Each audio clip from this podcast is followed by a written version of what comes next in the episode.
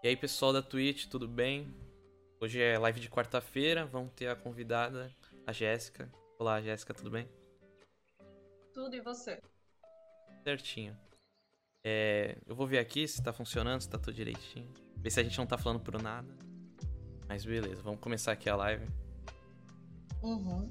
E aí, Jéssica, é, primeiro, como você escolheu o jornalismo? Putz. Bom, é, eu sempre gostei muito de ler e de escrever. Eu comecei a escrever crônica com 12 anos de idade. E eu queria trabalhar com algo que envolvesse escrita. E que eu pudesse escrever sobre várias coisas. Aí eu vi que jornalismo era uma dessas opções. Então, desde a adolescência, eu quis fazer jornalismo para poder escrever. Uhum. E aí foi essa a ideia, de escrever sobre o que eu quiser, basicamente.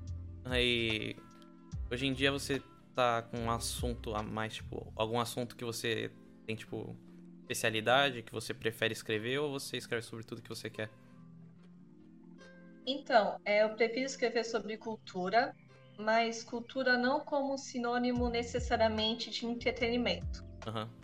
Como sinônimo de manifestação social é, eu gosto, eu amo cultura pop, amo entretenimento, mas só entretenimento me cansa.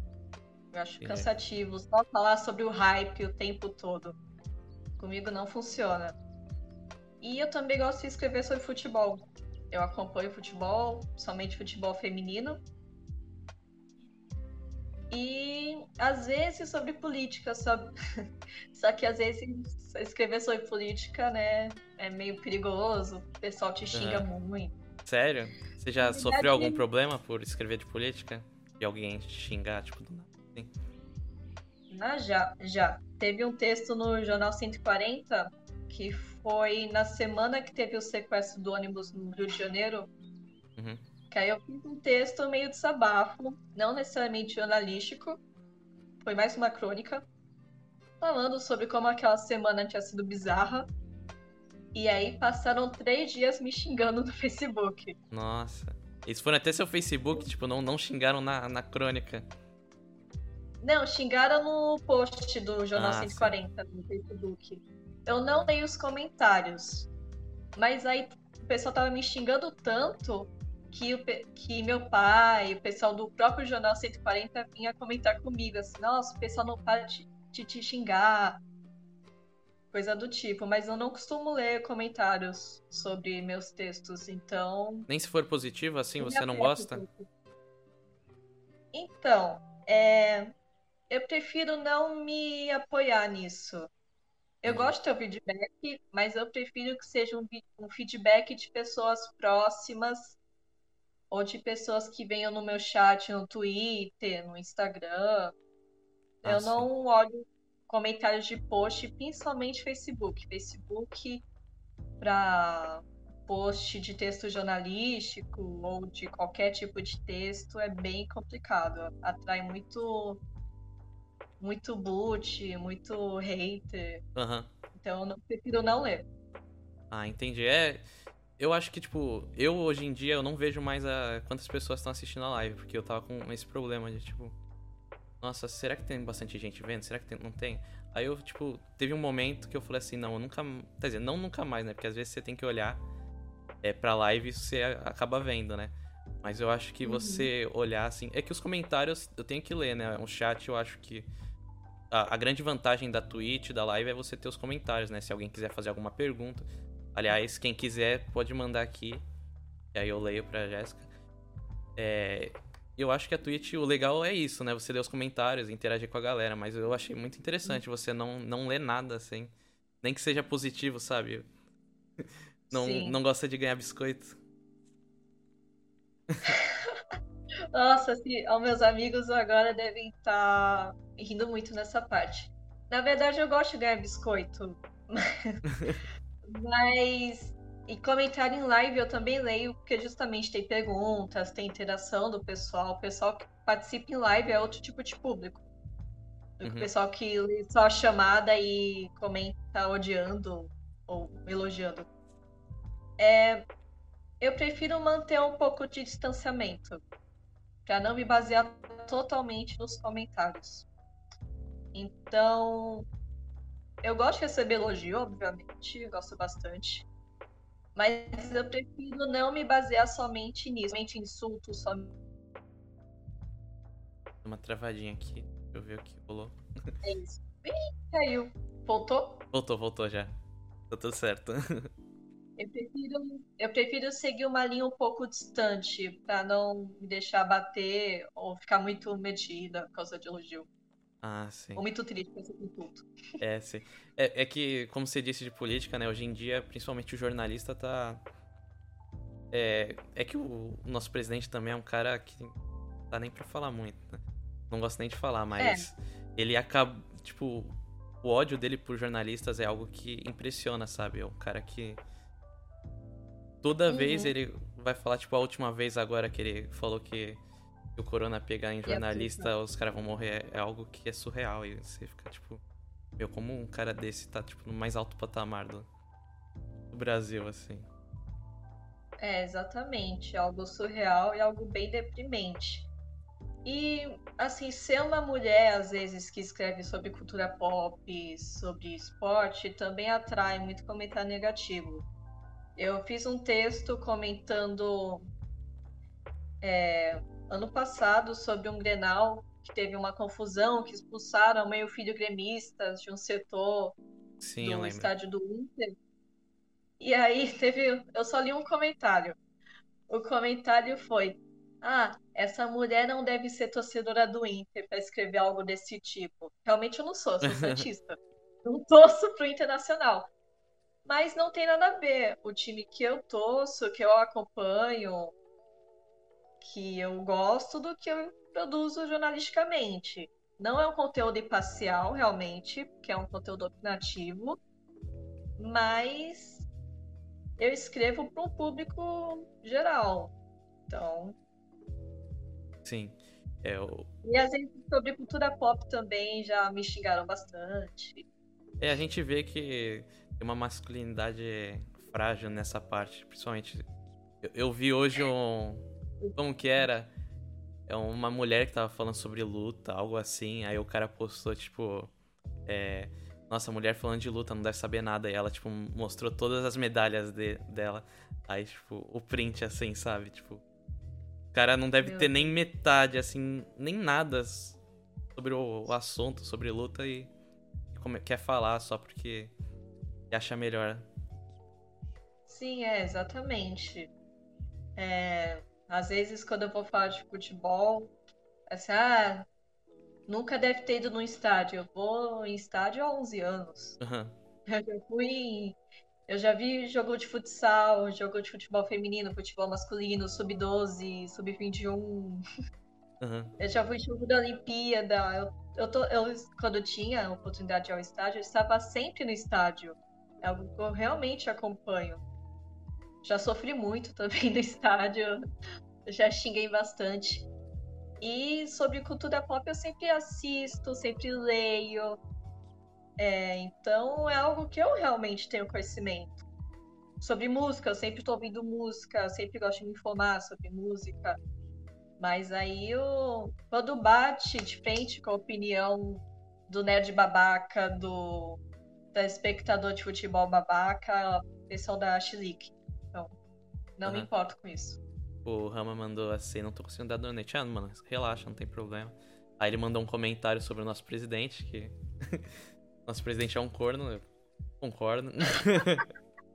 ele falou que você já Bom, carregou a tocha da, das Olimpíadas, Hã? foi isso? Ele, ele falou, Pat, é, Patrini já carregou a tocha, mano. A tocha das não, Olimpíadas?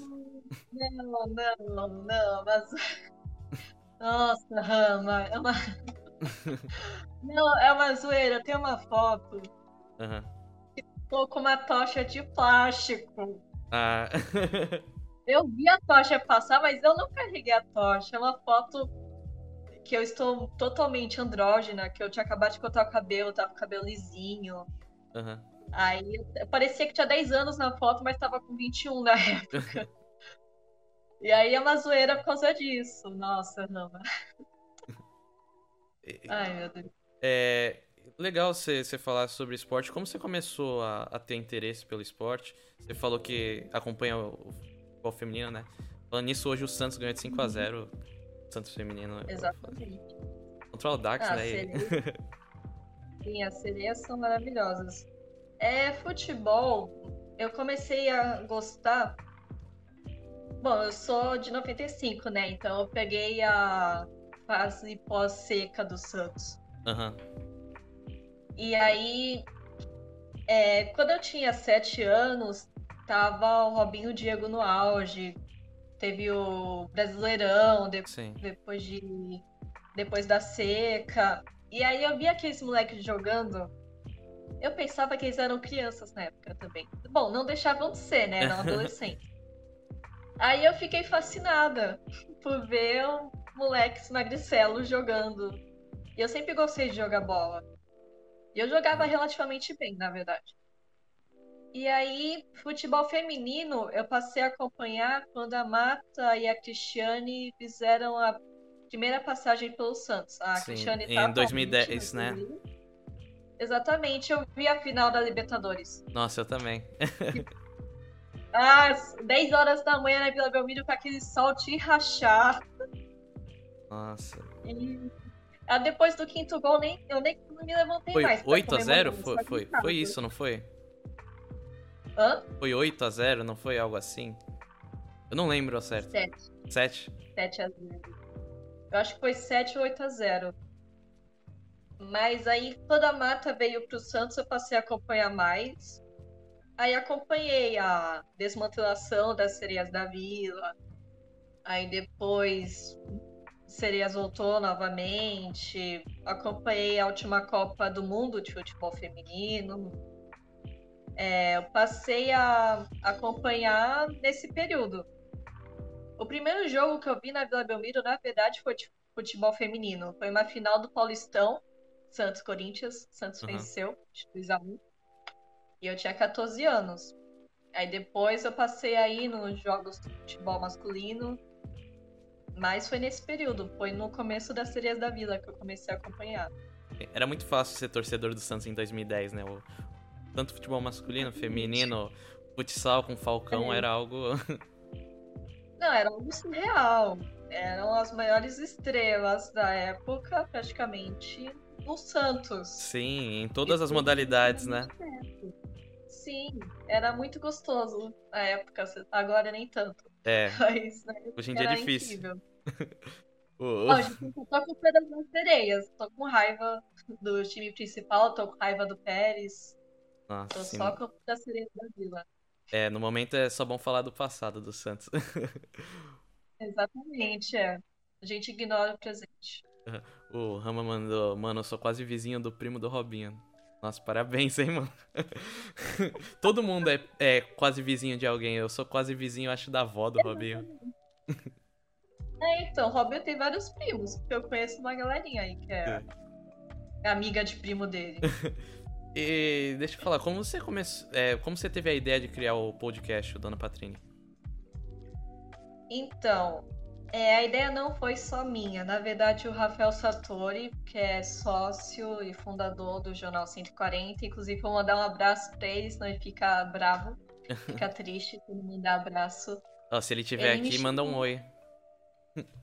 Eu acho que ele não tem aplicativo, mas se estiver vendo, pode mandar oi, Rafa, por favor. E aí ele teve a ideia e me chamou. Patrine, bora fazer um podcast? Aí eu fiquei meio assim, porque eu pensei, ah, não, minha voz é horrível, eu não sei entrevistar. Eu ainda dei, eu dei uma enrolada no Rafa. Uhum. Teve um momento que eu parei e pensei, bom, não custa tentar, né? Começar a sair da minha zona de conforto. E aí eu e o Rafa definimos que seria cultura e eu pedi delicadamente para que eu pudesse convidar quem eu quisesse Uhum. E, e falar sobre cultura não só como sinônimo de cultura pop. Que eu queria falar sobre várias coisas, eu não queria ficar presa. E o nome Dona Patrine foi porque minha amiga Erika Blank, a Blank eu sei que tá vendo, mandar um abraço também, senão ela fica triste, ficar fazendo drama. A, A Blanca costuma me chamar de Dona Patrine quando ela tá meio revoltada comigo. Ah, é? Começa, a Dona Patrine fez não sei o quê.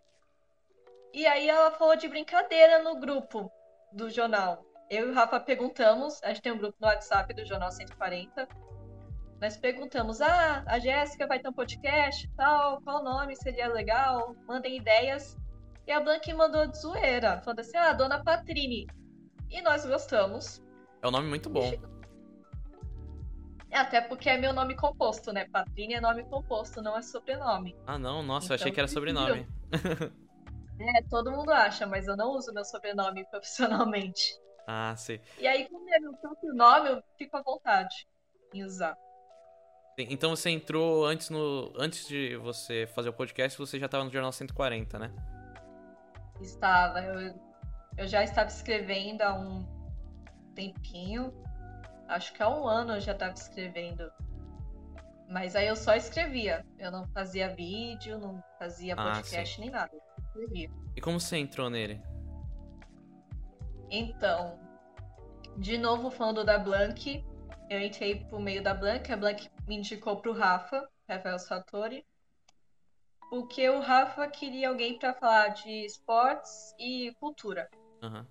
Aí a Blank me indicou. O Rafa também é santista. Eu só precisei contar esse fato, basicamente, assim, ah, eu sou santista e moro perto da, perto da Vila Belmiro. O Rafa, ok, pode começar a escrever. E foi isso. E agora eu foquei mais em cultura. Agora eu escrevo mais sobre cultura. Agora tem a editoria de esportes definida com o pessoal. Mas quando eu quiser falar sobre esporte, sobre futebol feminino, eu posso. Mas agora eu me foquei em cultura no Jornal 140.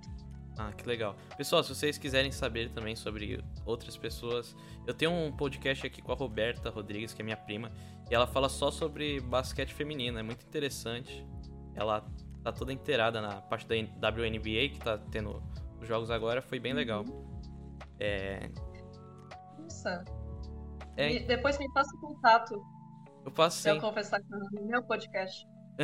E no podcast dela também. É, então, é, ela, eu acho que não tem podcast, mas ela faz newsletter, né, sobre basquete feminino e, é- Ah, e é muito legal. É, e como você escolhe os assuntos pro seu podcast, pros seus textos, como você faz isso? Então. Nossa, agora o Rafael e o Bruno, o Crash, o editor, devem estar rindo um pouquinho. Inclusive, abraço pro Bruno também. Ahn, então, pro podcast, pros textos, eu fico de olho no que tá acontecendo, obviamente, do que as pessoas querem saber. Mas o é, a escolha também eu me baseio no que eu gostaria de ver e ouvir e não vejo e ouço tanto. Aham. Então é uma mistura dos dois. E no podcast também eu gosto de falar com gente que também está começando ou que não tem tanta visibilidade. Gente daqui de Santos, artista daqui de Santos, músico daqui de Santos, ou produtor cultural, produtora cultural de São Paulo que estava começando agora, mas que já fez um trabalho incrível, a Camila Litt. E eu gosto de falar com gente incrível, que faz trabalho incrível, que está começando, e com gente que, obviamente, entenda muito de um assunto, né? Quando eu chamo alguém para o podcast, é que eu tenho confiança que a pessoa Aham. entende pra caramba de algo. E os textos é, é uma mistura do que está sendo mais comentado na semana ou no dia, com pautas mais frias, com assuntos que podem ser vistos a qualquer momento. Eu fiz um texto no Jornal 140 e no blog É Menor sobre a Santana Lopes, a personagem de Glee, interpretada pela Naya Rivera, quando ela faleceu, porque era o que estava mais sendo comentado, e porque Glee me marcou bastante. E eu, é, um tempo atrás, quando eu vi Aves de Rapina, eu fiz o texto sobre Aves de Rapina. Quando eu fiquei doente por causa de coronavírus, eu fiz um texto falando sobre como é ficar doente com coronavírus. Então é uma mistura de assuntos que eu quero ler, que as pessoas querem ler. Eu, eu decido na hora, na hora. Eu decido no desespero em alguns momentos. Poucos posts são pensados com antecedência. A maioria é tudo no desespero. Acho que é mal de jornalista, né? A gente uhum. vê o prato chegando e, ai meu Deus, tem que escrever agora. Meus editores me odeiam, acho, por causa disso. Mas... A, a, a Erika F. Blank mandou blog Ré menor. Ela já falou bastante de você, hein? Você... é, desde o começo da live já tá falando que você ajudou ela na. no em tudo, né? No podcast, no... a entrar no jornal 140. Sim, sim. A Blank, inclusive, também é proprietária do blog Ré Menor. E ela me chamou para escrever, vai fazer dois anos, em janeiro do ano que vem. Eu acho que vai fazer dois anos. Eu sou meio perdida temporalmente. e mas eu já acompanhava o Ré menor há muito tempo, que eu sou a amiga virtual da Blank desde os 18 anos, vai fazer 8 anos daqui a uhum. pouco. E eu, eu sempre acompanhei, sempre li o Ré. E um dia ela me chamou para escrever sobre música. Ela me chamou de um jeito que inflou meu ego de modo gigantesco. Ela chamou assim: ah, quer ser o Nelson Mota a versão feminina do Ré menor. Assim, se o Nelson Mota ler isso, acho que ele ficaria meio revoltado, mas tudo bem.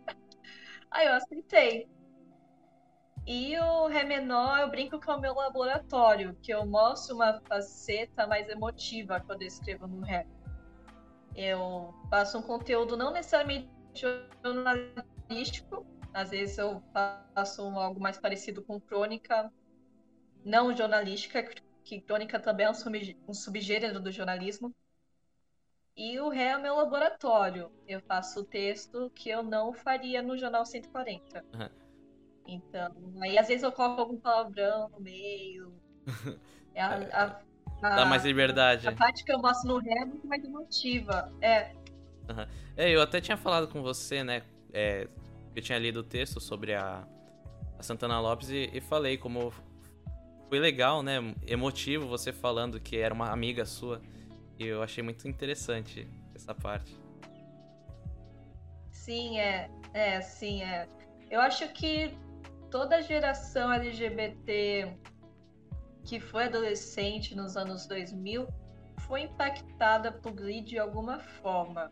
Não, se não foi é, indiretamente, se não foi diretamente, foi indiretamente, porque Glee sempre estava nos assuntos mais comentados, principalmente quando teve o beijo, Hate You Cut You Blame, todo mundo, ai que absurdo, uma série que passa no horário nobre, mostrar um beijo entre dois caras. E muita gente às vezes só ouvia as versões Glee das músicas. E eu não cheguei a assistir toda a série. Mas o que eu vi me impactou bastante. Aí eu escrevi no resto sobre isso e no 140. No 140 eu também escrevo sobre representatividade.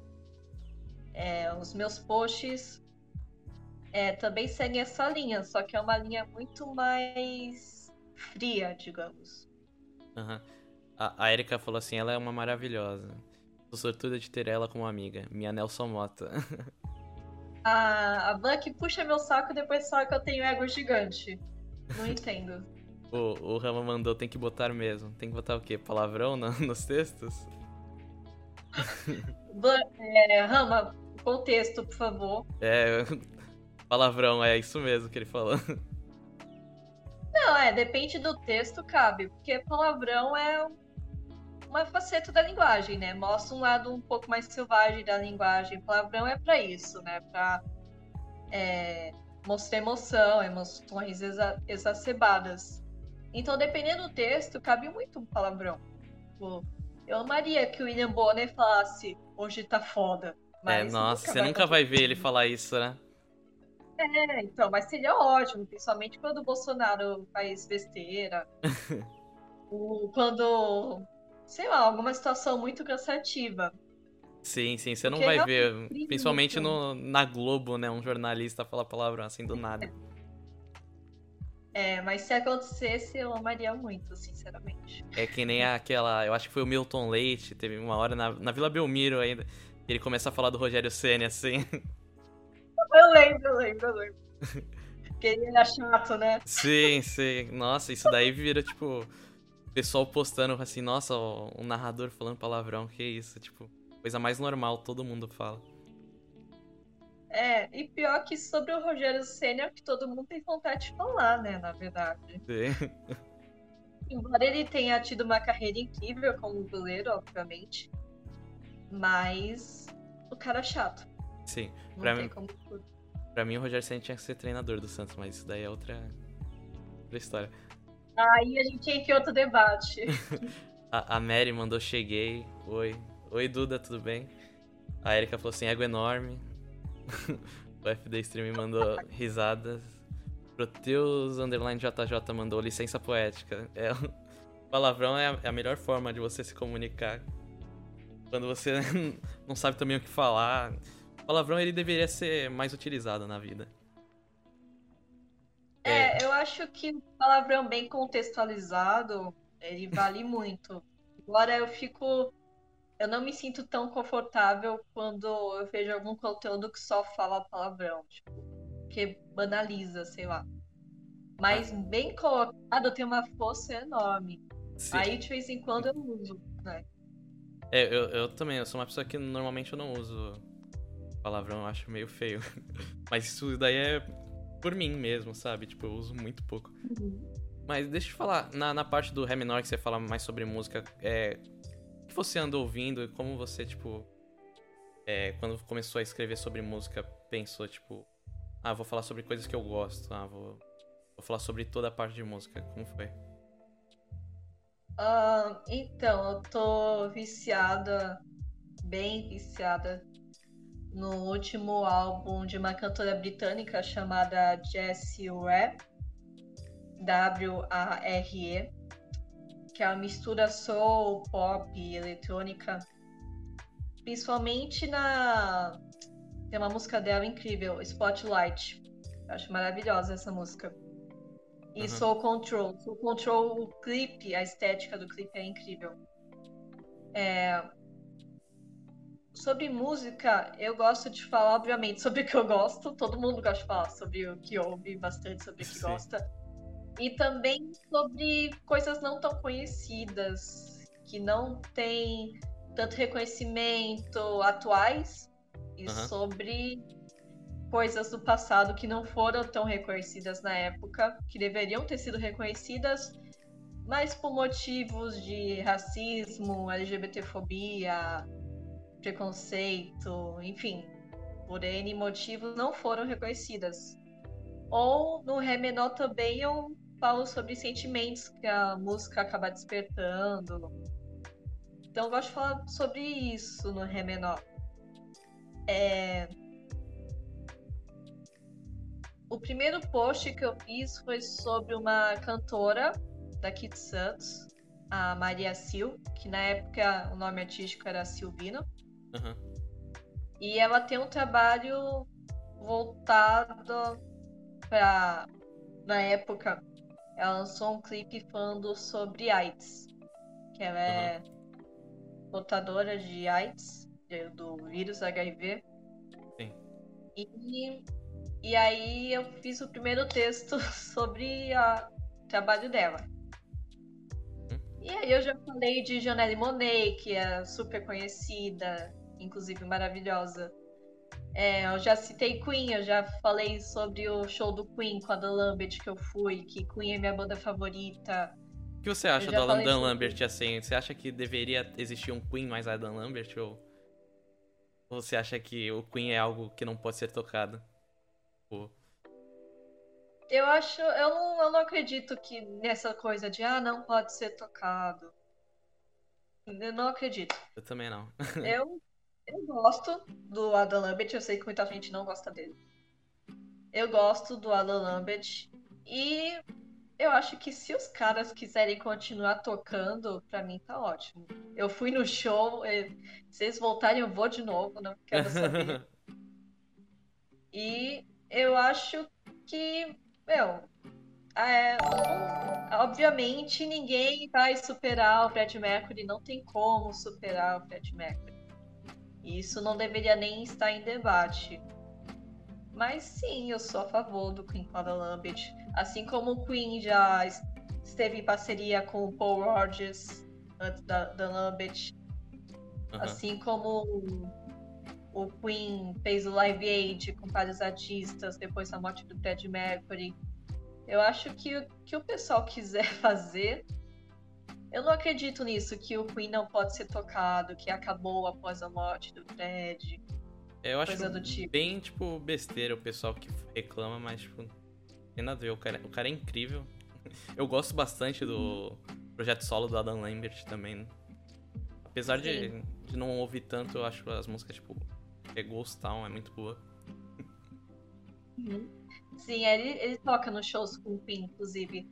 Eu entendo quem não gosta, porque o Adam Lambert realmente na, na obra solo dele não segue a linha rock clássico, ele é muito mais pop. Sim. Mas eu particularmente gosto. Eu entendo quem não gosta por esse motivo específico. Assim, ah, ele não segue a linha rock clássico, beleza. Agora, quando parte pra ofensa homofóbica, aí eu tenho vontade de. É, não faz sentido algum. Não, até porque é Queen, né? Sim. Não faz sentido realmente. É Queen.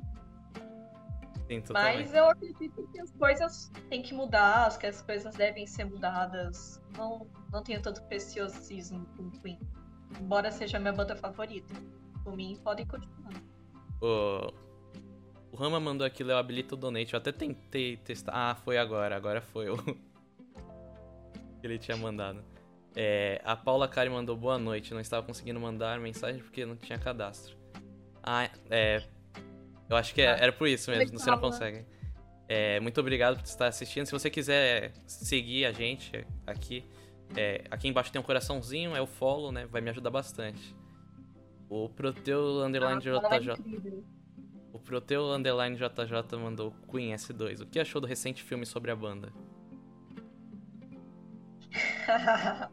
então, o Burner Episode rendeu muito, muitas opiniões. Sinceramente, eu gostei, mas eu gostei sabendo que o filme é fanfic. É. Fanfic, o filme. Não tem outra palavra, é fanfic. Porque se você olhar a cronologia do Rock Rio, tá com a data alterada, muitas coisas estão alteradas no filme. Eu ficaria revoltada se o Queen não tivesse material é, documentado, se não tivesse documentário, mas existe documentário da BBC, saiu agora na Netflix. Um... Então, como tem vários materiais, tem biografia do Fred, tem livros sobre a obra da banda, vários livros. Então, como tem vários materiais em várias mídias contando sobre a obra da banda, sobre a, a vida do Fred Mercury, eu aceito a fanfic. eu, particular, eu não, não odiei o filme, eu particularmente gostei. Foi uma das poucas coisas que me fez ir ao cinema em 2018. E eu não odiei, assim, não é um filme, oh, que maravilhoso. O Rocketman eu acho melhor que o Blue Rap. E também é outra fanfic, né? É, fanfic, mas também sobre Elton John existem várias coisas documentadas, né? Então tudo bem ser fanfic, até porque é um musical. Sim. tem várias licenças poéticas, né? Então, tudo bem ser fanfic nesse caso. Eu gostei. Eu sei que muita gente odiou o Bohemian Episódio, ai meu Deus. Mas como é cinema, é óbvio que vão romantizar, que vão amenizar algumas coisas. Então, eu acho que não tinha tanto como escapar disso, sendo que era um filme puramente comercial, para um público diverso, para um público que às vezes que não conhece a banda. Então, eu particularmente gostei, mas é fanfic. Eu, eu, eu, também, eu tenho a mesma opinião. Eu, gosto, eu gostei bastante do filme, assim, tipo, apesar de você ver as coisas que não são reais, é algo que, tipo, é, muita gente começou a ser fã por causa do, do Bohemian. Exatamente. Muita gente começou a conhecer a banda melhor também por isso. Uhum. E, Eu e acho é que isso a introdução, a banda tá ótima, assim, não tá ótimo, ótimo. Porque teve uns problemas na pré-produção, mas é bom, assim, pra quem quiser conhecer e não conhece nada sobre a banda. O, Rock, o Proteu Underline JJ mandou Rocketman melhor que Bohemian Rhapsody. Eu não sei, eu não sei se eu gostei muito do Rocketman assim. Ah, É, eu gostei, eu achei melhor no geral.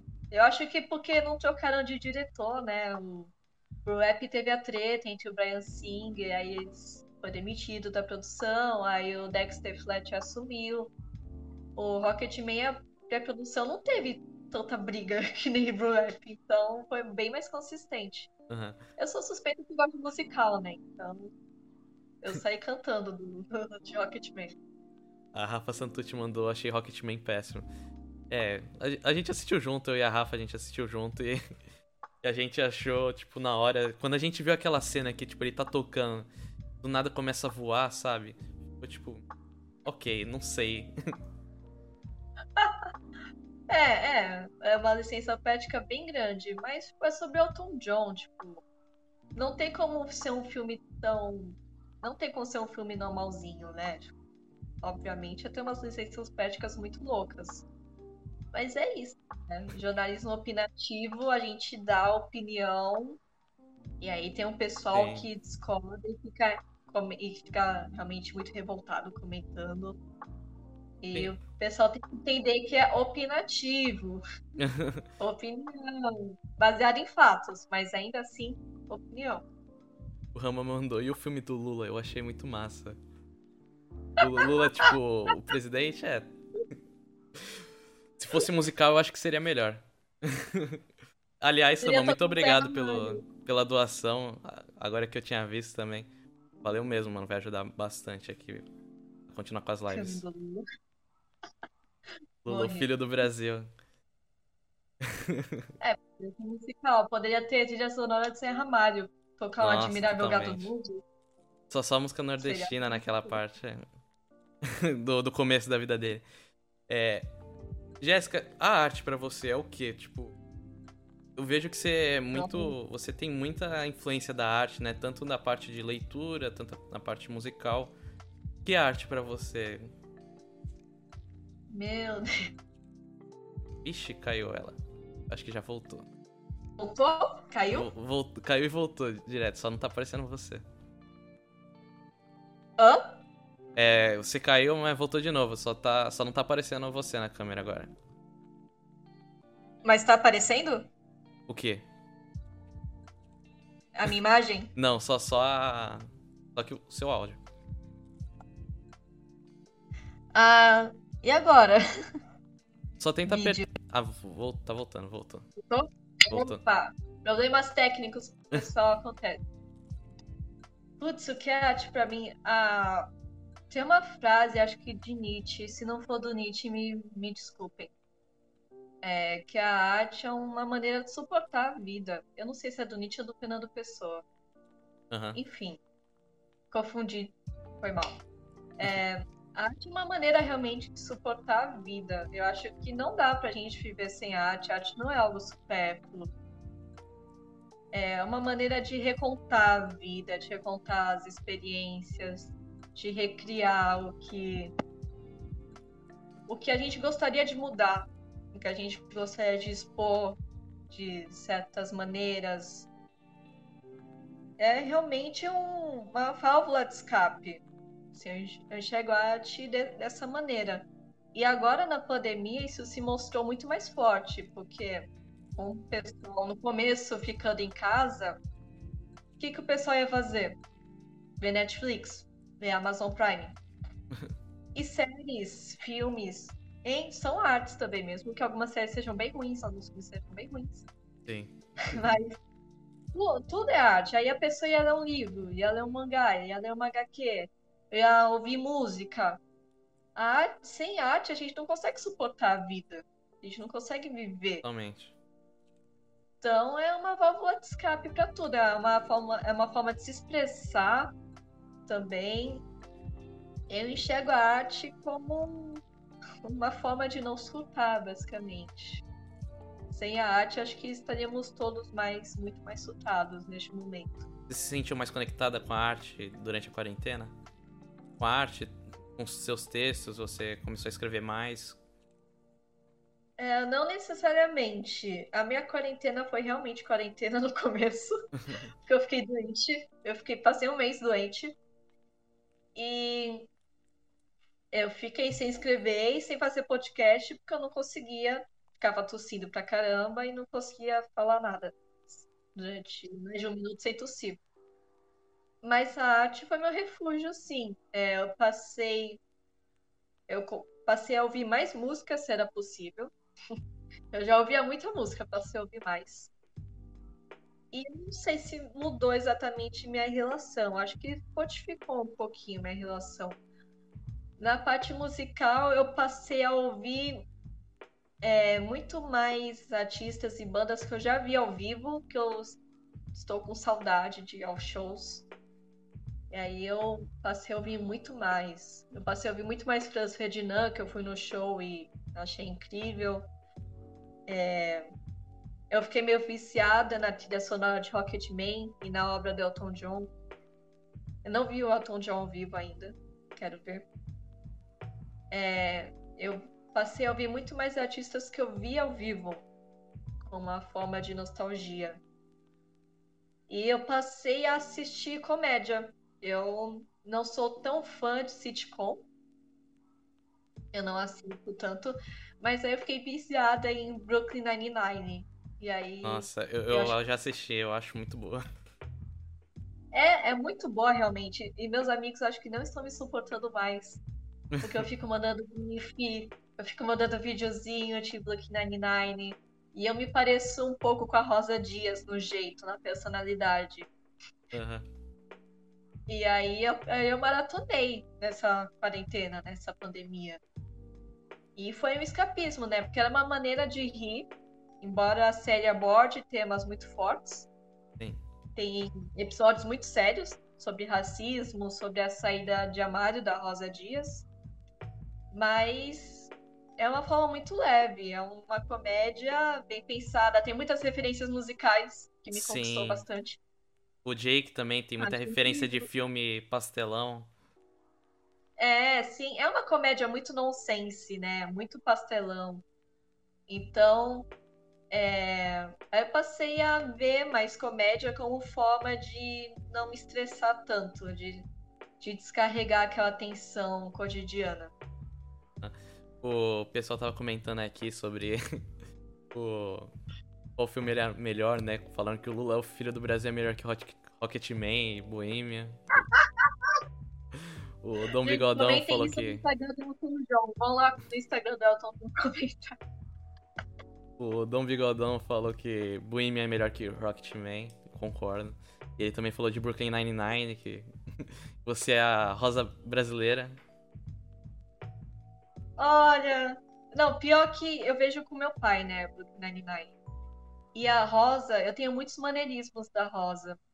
E tem um episódio que ela fala que o Jake vai oferecer um café para ela, é, e ela olha assim: eu não bebo café, eu só bebo chá. E eu não bebo café, eu só bebo chá.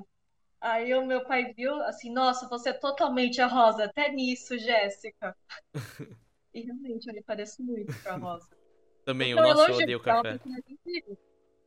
Hã? Eu, eu, eu acho a Rosa uma das melhores personagens do Brooklyn Nine-Nine, assim, de profundidade. Personagem, apesar de ser um programa de com... uma sitcom de comédia, né? Você vê que a maioria dos personagens eles têm um background bem legal. O próprio. É o. Sim. personagem lá do Terry Crews é fantástico. Ele é incrível. É, ele, ele Sim, consegue fazer várias coisas muito legais. Sim, o interessante de Brooklyn Nine-Nine é que assim, eu fico triste e fico feliz. Porque é uma comédia utópica, né? Porque nunca numa delegacia vai ter policiais como eles. Vamos ser sim, sinceros. Sim, é. todos, todos os personagens principais são muito humanos. A masculinidade é mostrada de uma maneira muito saudável. O Jake, o Boy, o Terry, tipo, eles têm amizades muito fortes entre si e com mulheres. É, é tudo incrível em Brooklyn Nine-Nine. Eu queria ser amiga dos personagens. No começo eu não gostava do Jake. Aí depois ele foi melhorando e tal. O desenvolvimento também de todos foi incrível. Então, é uma série totalmente fora do comum, ainda mais para sitcom, que sitcom às vezes acaba reforçando alguns estereótipos, dependendo de como o programa é produzido. E Book 99 sai totalmente fora dessa linha, eu acho incrível. O Dom Bigodão mandou até aqui, o Capitão Holt é sensacional, eu acho muito legal como eles colocaram o Capitão ah, que é gay, né, é, é, um homem negro gay, tipo, um capitão, e ele vai... Eu não lembro, eu acho que eu... Foi bem na hora que eu parei, mas ele também sobe de patente, né? E é muito legal o personagem dele. É, eu não, eu não vou dar spoiler sobre isso, né? É uma... continua vendo, continua vendo. Não, o Capitão Holt é sensacional. Assim, eu gosto. Eu gosto que ele é muito sério. Tem aquele meme, né? Várias fotinhos do Holt, assim, triste, feliz, com raiva e fazendo a mesma cara. ele é maravilhoso. A, a Erika fala assim, eu não dou conta de tanto. Do tanto que a Patrine tem um fã clube organizado. Ela é presidente? Não sei porque ela tá falando isso. A Carlinha, Men a Carlinha Menezes mandou, Cazuza é melhor que Bohemia. Eu gosto bastante de filme nacional, assim, de... de... Isso eu concordo. É, de filmes nacionais, tipo, até o do Legião Urbana, Urbana, apesar de eu não gostar da banda, eu acho que eles têm um filme fantástico. Uhum. E os filmes é, nacionais, eles tentam deixar, tipo, eles não tentam fazer algo tão é, surreal, bizarro como Rocketman uhum. ou Bohemian, que não tem quase é, nada de verdade. Somos, o, do Le, o da Legião Urbana Somos Tão Jovens, na verdade. É, né? Somos Jovens também é fanfic. Mas é uma fanfic legal. Não, Cazuza é realmente melhor que Blue Rap. Concordo com a Kalinha. Eu amo Queen, eu gosto de Blue Rap, mas eu sei que o filme não é tão bom assim. Mas eu continuo gostando. Sim, é. Filmes nacionais eu, eu gosto bastante, assim, é, é algo que eles tentam encontrar uma linha entre, tipo, deixar algo. É porque muita gente fala dos filmes nacionais não terem palavrão, né? Mas as pessoas também não sabem que. Os filmes nacionais terem muito palavrão. Mas aí tu vai ver, tipo, os filmes gringos também tem. A maioria das coisas é, tipo, dublada pra não ter palavrão. É, exatamente. Se a pessoa pegar o áudio original, vai ter muito palavrão.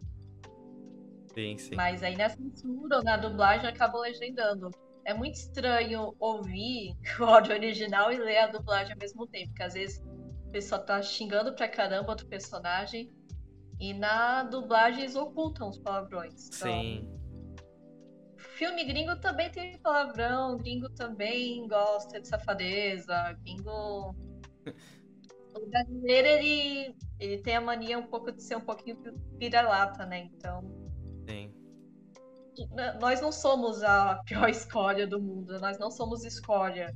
Tem muita coisa boa aqui, às vezes melhor que coisa americana, coisa estadunidense. Sim. É, o Rama até falou aqui que você é otaku. E você tinha me falado também que você tá, tá vendo bastante mangá, né? Você tava até lendo Lost Canvas. É... Estou lendo Lost Canvas. Eu comecei a ler o oitavo, que é do Asmita Division e vi o Lost Canvas. Eu tô revoltadíssima que não tem continuação. e sim, eu. Eu não. É, eu, eu sou, vai, eu sou otaku, eu gosto de ver. É, é meio, meio, ruim falar, né? Eu sou otaku. É tipo, o pessoal fica, nossa. é que, é que eu sou, é que eu sou um otaku meio recente, assim. Na adolescência eu não fui. Eu uhum. passei a ver mais uns dois, três anos pra cá. E aí, mas aí eu agora eu vejo bastante. É um hábito que eu desenvolvi. E eu gosto de ler mangá também. O meu anime favorito é no Genesis Evangelion. Uhum. Eu amo Eva. E eu também gosto muito de Sailor Moon, de Madoka, de Psycho Pass, é, Number Six. É, é, é... O, o, Rama tá me entregando, né, afogado. É, o Rama tá mandando aqui pra Trino Otaku. Eu já escrevi sobre Psycho Pass. Sobre Evangelho, não me atrevo a escrever. Eu tenho que rever, dar um, uma bugada de novo, rever novamente para poder escrever. O Proteu Underline JJ manda assim, Lost Canvas. eu acho que ele deve gostar um pouco. ah, eu, eu gosto. Alguns Cavaleiros de, de Ouro me davam nos nervos. Eu odiei o Manigold de câncer. Achei, achei insuportável. Uhum. Mas eu gosto do Doku de Libra e do Xion. Xion eu gosto bastante. Xion é muito legal também. O, a Erika mandou assim: Isso é culpa do Jorge que fica influenciando essa menina a ser otaku. ah, não é, não é culpa de ninguém. Não é culpa de ninguém. Relaxa. Não, não tente culpar, não tente culpar as outras pessoas. Pro Underline JJ mandou: Esse Jorge deve ser muito maneiro. Possivelmente é ele, né? O Jorge é uma pessoa incrível. Ele também escreve pro 140 sobre animes e mangás. Uhum. E quem quiser conferir é só acessar o Jornal 140 e os, na editoria de cultura, que aí o Jorge sabe muito mais do que eu. Tem vários textos, tem entrevistas com mangakas brasileiras. E quem quiser conferir o conteúdo dele, tá fazendo propaganda. A, a Mary mandou Cowboy Bebop, favorito do Bené. Eu ainda não consegui terminar Cowboy Bebop, apesar de eu gostar bastante. É, é um Também dos que... não consegui terminar ainda. eu, eu gosto muito que o Cowboy Bebop, tipo, ele virou algo muito popular pro brasileiro, principalmente porque o que eu me lembro, o cara que escreveu, ele é ele tem muita influência de, de coisas brasileiras, tanto que ele o, os lugares ele tenta retratar um pouco como se fosse o Brasil. E, tipo, uhum. o Bob Bop virou, tipo, é, caiu no gosto do brasileiro, tipo, o pessoal adora. Né? Bacana isso. Sim, sim. É, muito anime e mangá, mais anime, né, em geral, acaba caindo no gosto daqui, muito mais que nos Estados Unidos. Nossa, então, totalmente, muita coisa. O brasileiro sim. consome muito mangá. Eu não sei como, tipo, chegou a, a um nível de, tipo, você vai ver aqueles eventos que tem, tipo Anime Summer, Anime Friends, é, é algo surreal o quanto de pessoa, o quanto de pessoa tem, o quanto de pessoa participa. Sim, eu já fui, eu já fui na Anime Friends. Eu fui faz uns 5 anos por aí. E eu já fui no Anime Summer. Inclusive, eu fiz uma matéria no Anime Summer quando eu ainda estava na faculdade. Eu tinha cabelo comprido ainda. Faz tempo. É... E e realmente tem um público muito grande, muito diverso. Até por conta do, de todos os subgêneros, né? Sim, assim, sim. Mangá e anime é algo muito extenso. Você encontra tudo que você quiser. Tem o shonen, né, que é pro menino mais jovem, o seinen, que é pro pessoal mais adulto. Aí e vai indo, né? sim, sim. É, é a... tem muita tem, tem pra todo mundo. Quem quiser ver anime, mangá, tem pra todo mundo.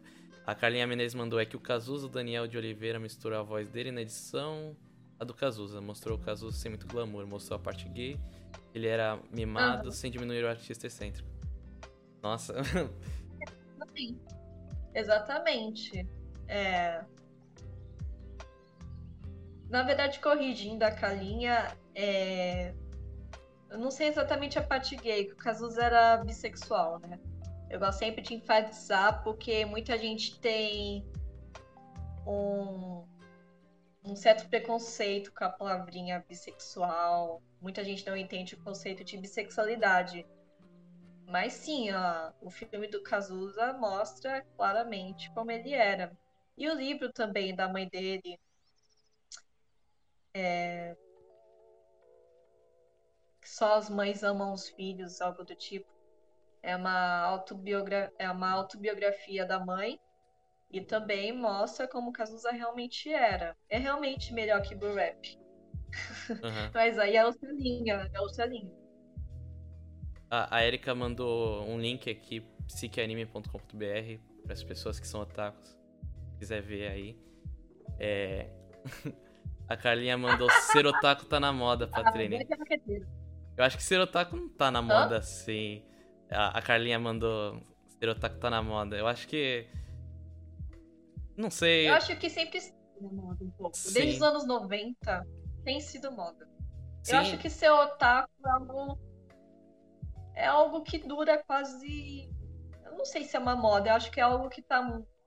Já tá na cultura, assim, já, de algo codificado, de algo fixado. Sim, sim, o putz, existe anime na TV brasileira desde sempre. Quer dizer, desde sempre não, mas tipo, você vai ver Cavaleiro Zodíaco já nos anos 80 começando, aí de repente. Depois veio Exatamente. Sailor Moon nos anos 90. Sailor Moon. Que inclusive fizeram uma cagada na, na dublagem. Porque tem um casal, a Sailor Uranus e a Sailor Netuno são um casal. E aí elas foram retratadas como primas. Que foi uma decisão bem tosca, porque depois elas adotam uma criança. é, primas adotando criança. Parabéns. pra quem decidiu isso. Mas sempre passa na TV aberta. É, passava antes as animações do Osamu Tezuka também, hum. Princesa e o Cavaleiro. Realmente 2000 teve o Naruto também, que o pessoal, tipo. É. Ficou brisado. Eu acho que hoje em dia Naruto é o maior anime do mundo, assim, em questão de das pessoas conhecerem. Não é o melhor, porque tem One Piece nesse mundo. É. Ah, é, eu não vou entrar nesse debate de Naruto e One Piece. Não vou entrar.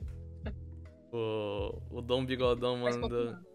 Dom Bigodão mandou aqui. Tem Yusha no Nariagari. Também é muito bom. Eu nunca ouvi falar desse. Você já, Jéssica? Tem vários bons. Esse eu, de nome assim eu não conheço. Pode ser que o nome em inglês eu conheça.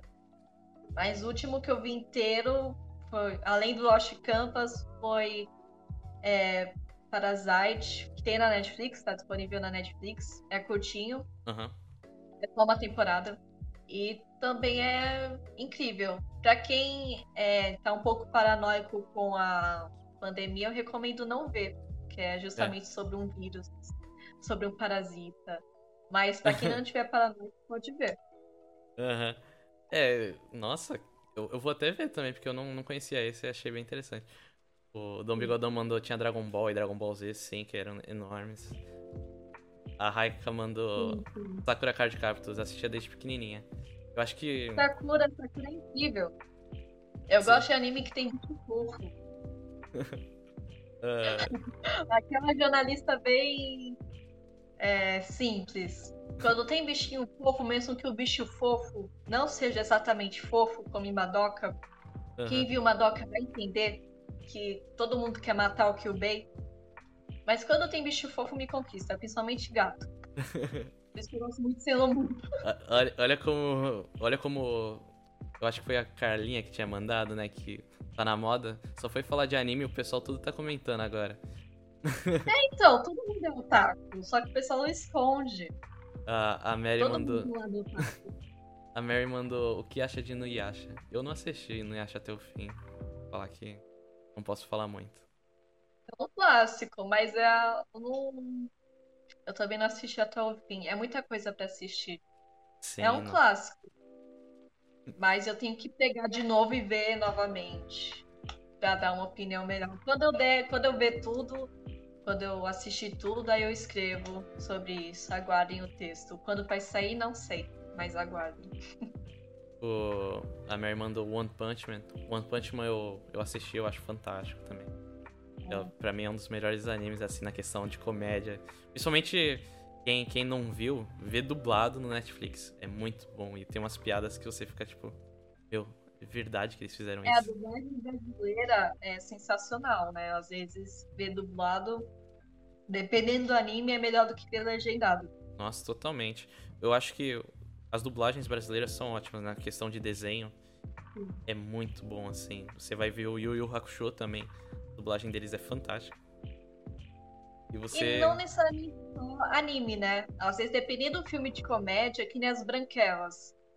Eu não, nunca vou ver legendado as branquelas. Nossa, totalmente. Não, não tem, tem como. como ver legendado. Não tem como, porque as piadas fizeram de uma maneira que ficou muito brasileira. Tipo, citam Hebe Camargo nas, nas branquelas. Sim, tipo, nossa. A piada na versão original não, não tem graça pra gente. Eu acho Mas que aí um... do Vale foi incrível. Foi um dos filmes que eu mais vi na vida, assim. As branquelas. Nossa, quantas vezes eu já vi esse filme? O pessoal tá comentando bastante. Pessoal, se, se alguém não deu follow ainda, pode me dar follow, que vai ajudar bastante. É só apertar no coraçãozinho. A gente já tá acabando aqui, vamos ler o resto dos comentários. É... Deixa eu ver aqui. O Tom Bigodão tinha falado de One Punch Man. É... Tem nem o que falar, é incrível. Concordo totalmente. Ah, é... O Proteu Underline JJ mandou Hantaro. Aí a, a Raika também colocou Eu via coraçãozinho. muito Hantaro, muito fofo. Muito fofo, eu via muito Hantaro. A Raika mandou até que. É, mas o otaku no Japão não é bem visto, porque o nível do vício é bem mais alto. A, a Raika, ela foi pro Japão, ela. ela conhece um pouco sobre isso. A gente fez até um podcast também, um- uma live muito legal com ela. Quem quiser ver, foi na quinta passada. caramba, interessante. Aí ela tá falando que aqui nos Estados Unidos, que é onde ela mora, né? Agora, pessoal é- que é muito vidrado em anime também não é tão mais comum quanto no BR. Aspecto cultu- Não entendi direito. Hum, Que é muito vidrado em anime também não é tão mais comum. Ah, É, entendi. tudo depende do, do ambiente, né? O aspecto cultural, no sentido social, de nicho social, influencia bastante nisso, não tem como. O, a Erika. A Erika e o Dom Bigodão deram follow, muito obrigado, pessoal. É. O Protein Underline JJ mandou dublagem dos filmes da animação da DC, melhor dublagem. Eu, eu gosto bastante também. Sim. Os filmes da. o- Sim. a animação da DC teve uma da Liga da Justiça um tempo atrás que foi muito boa. Boa A animação da DC são incríveis, dá pra gostar. Agora os filmes, dependendo do filme, não dá Sim. pra gostar. Mas assistam o Fish Rapina. Fish Rapina é um filme bom da DC. Eu- Não teve tanto hype quanto deveria ter. Você gosta do Liga da Justiça, o filme? Não. Não, não. Eu vi no cinema ainda, eu fiquei com raiva de ter visto no cinema, na verdade. E eu também não gosto do Ezra Miller como Flash. Não? Ele não desce como Flash, não. Mas você não espera nada do. do Snyder Cut, então? Assim, eu vou ver por curiosidade, né? Porque estão falando do Snyder Cut há anos. Eu vou ver porque eu tô realmente curiosa. Mas eu não tô com expectativa alta, não, sinceramente. Eu tô agora com expectativa alta pro Batman do Robert Pattinson. Nossa, Eu tô sim. chamando de Batman. Uma mistura de Batman com Pattinson. E tô com expectativa alta que eu não deveria estar, eu acho, pro próximo Esquadrão Suicida. Ah, Eu acho que já dessa acho que vez não. vai ser bom. Eu sei lá, eu tô, tô. Eu vou dar uma chance. Mas o Batman do Robert Pattinson eu tô com expectativa. Agora Eu- esse também. Cut eu vou ver. Mas... E quem fala mal do Robert Pattinson nunca assistiu um filme dele chamado Lembranças. Que é muito bom. Muito bom mesmo. Eu, eu assisti depois de Crepúsculo, é claro. Apesar de eu gostar de Crepúsculo, mas esse filme Lembranças é, é muito bom.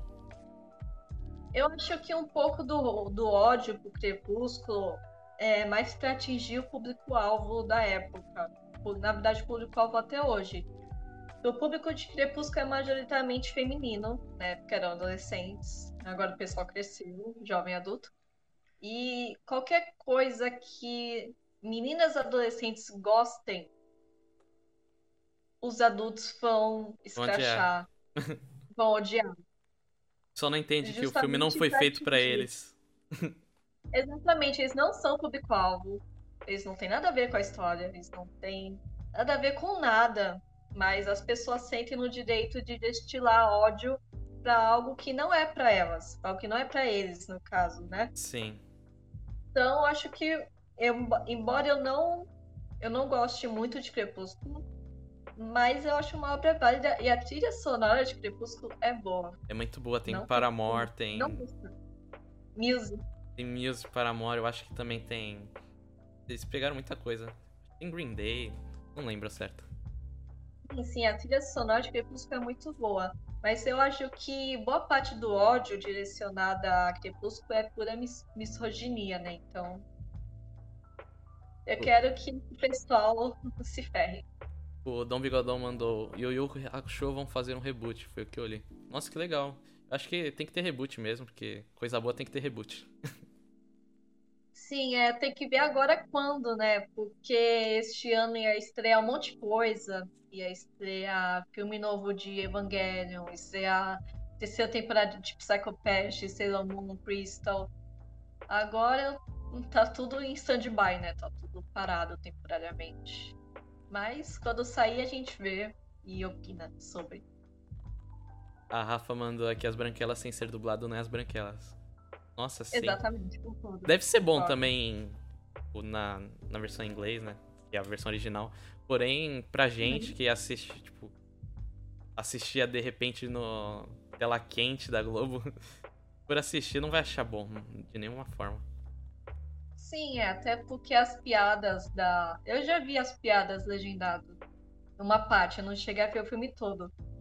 Até porque o público das piadas da, do áudio original é o público norte-americano, é o público estadunidense. Então, pra gente, não faz muito sentido realmente. É muito melhor do blog.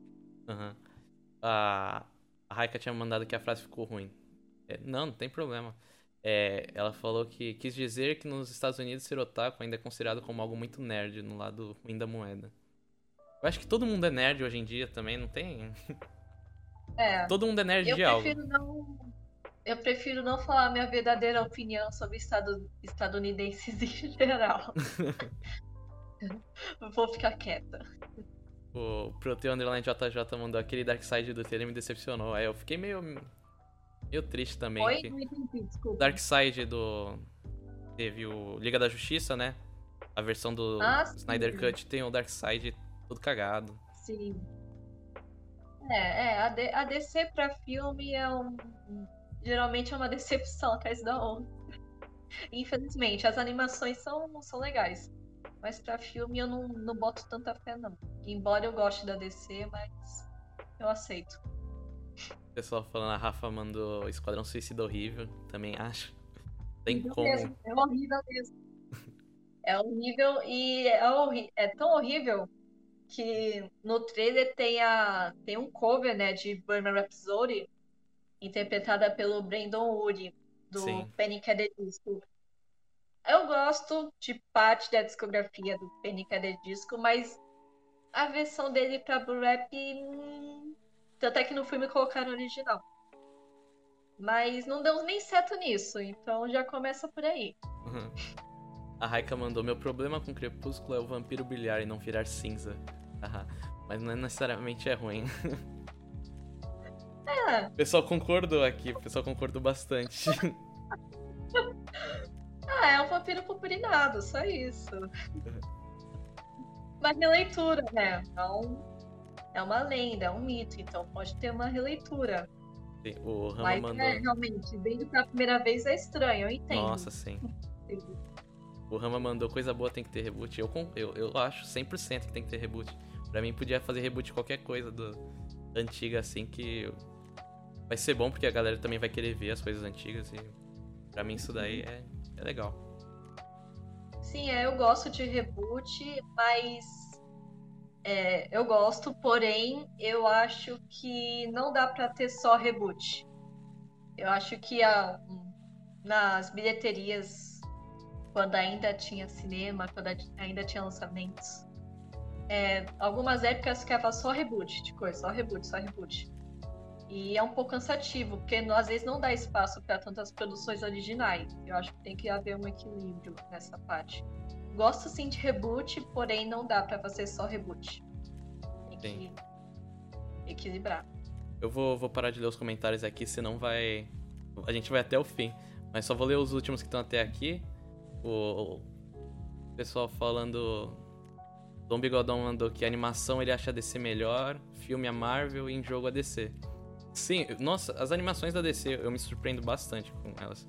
Exatamente. Eu acho que eles A conseguiram Marvel- fazer algo que deveriam ter feito no filme, mas não conseguiram. Uhum. Eu tenho um problema com Marvel. Eu espero que o pessoal não me mate. Mas Marvel me cansa um pouco, dependendo do personagem. Porque o estilo da Marvel de muita piadinha, muita comédia, é legal até certo ponto. Quando lança três, quatro filmes direto com a mesma linha, eu fico um pouco cansada. Então, dependendo do personagem da Marvel, eu não gosto. Eu gosto Sim. muito de Pantera Negra. Eu gostei de Doutor Estranho. O pessoal meteu o pau no Doutor Estranho, mas eu gostei. Até porque tem o Benedict Cumberbatch, eu gosto dele. Mas eu acho que, como ficou 10 anos ininterruptos, Marvel, Marvel, Marvel, Marvel, eu fiquei um pouco cansada. Mas eu concordo que filmes da Marvel são melhores que filmes da DC. Até ah. porque uma, uma parte da, da safra recente da DC é realmente ruim. E jogo, realmente, concordo. Concordo, no geral, com o bigode. Embora eu tenha esse porém com a Marvel. A Mary tinha mandado aqui, Esquadrão Suicida é um delírio coletivo. Totalmente, nossa. Eu não consegui assistir é. até o filme, até o final o filme ainda. Também não, também não. Pra mim, eu, eu deleto a existência, assim. Eu acho que. Acho que a gente não deveria nem estar tá falando de Esquadrão Suicida. é, deixa eu só fazer a última pergunta, Jéssica. É, é, quais são as pretensões pro futuro que você pretende fazer agora? É, continuar dominar o podcast. O é, dominar o mundo é uma boa. Mas o que, que você vai fazer agora pra frente? Uh, sexta tem post novo do podcast. Podcast é lançado quinzenalmente às sextas-feiras. Os textos no Jornal 140 e no Remenal são quinzenais também, mas às terças. Quero continuar fazendo podcast. Agora eu tô me atrevendo, tô fazendo mais live, mais vídeos. Eu quero perder um pouco dessa vergonha. Eu tenho um pouco de vergonha, na real, para fazer live. Eu quero ir perdendo essa vergonha aos poucos. Eu quero minha... continuar me aventurando aí no jornalismo opinativo, fazendo conteúdos que as pessoas se identifiquem, que as pessoas gostem, conteúdos que fujam um pouco do normal. Cara, a minha pretensão é fazer jornalismo de uma maneira informal, não escrachada, de uma maneira acessível e que as pessoas curtam. Assim, eu não tenho tanta pretensão. Assim. Minha pretensão é dar certo, é continuar na carreira de jornalista dessa maneira. Acho que agora eu estou me encontrando mais no jornalismo. E minha pretensão é essa, assim, continuar fazendo cada vez mais o que der para fazer, o que eu sinto que falta, que não tem tanto. E acho que eu tô conseguindo fazer, assim, de começo. Que legal, que legal. É. A Raika me mandou. Ah, tá, tá me dando host aqui, muito obrigado.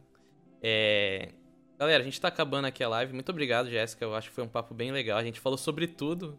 Falou sobre futebol, é, então... arte, anime, cinema, Bohemian Rhapsody.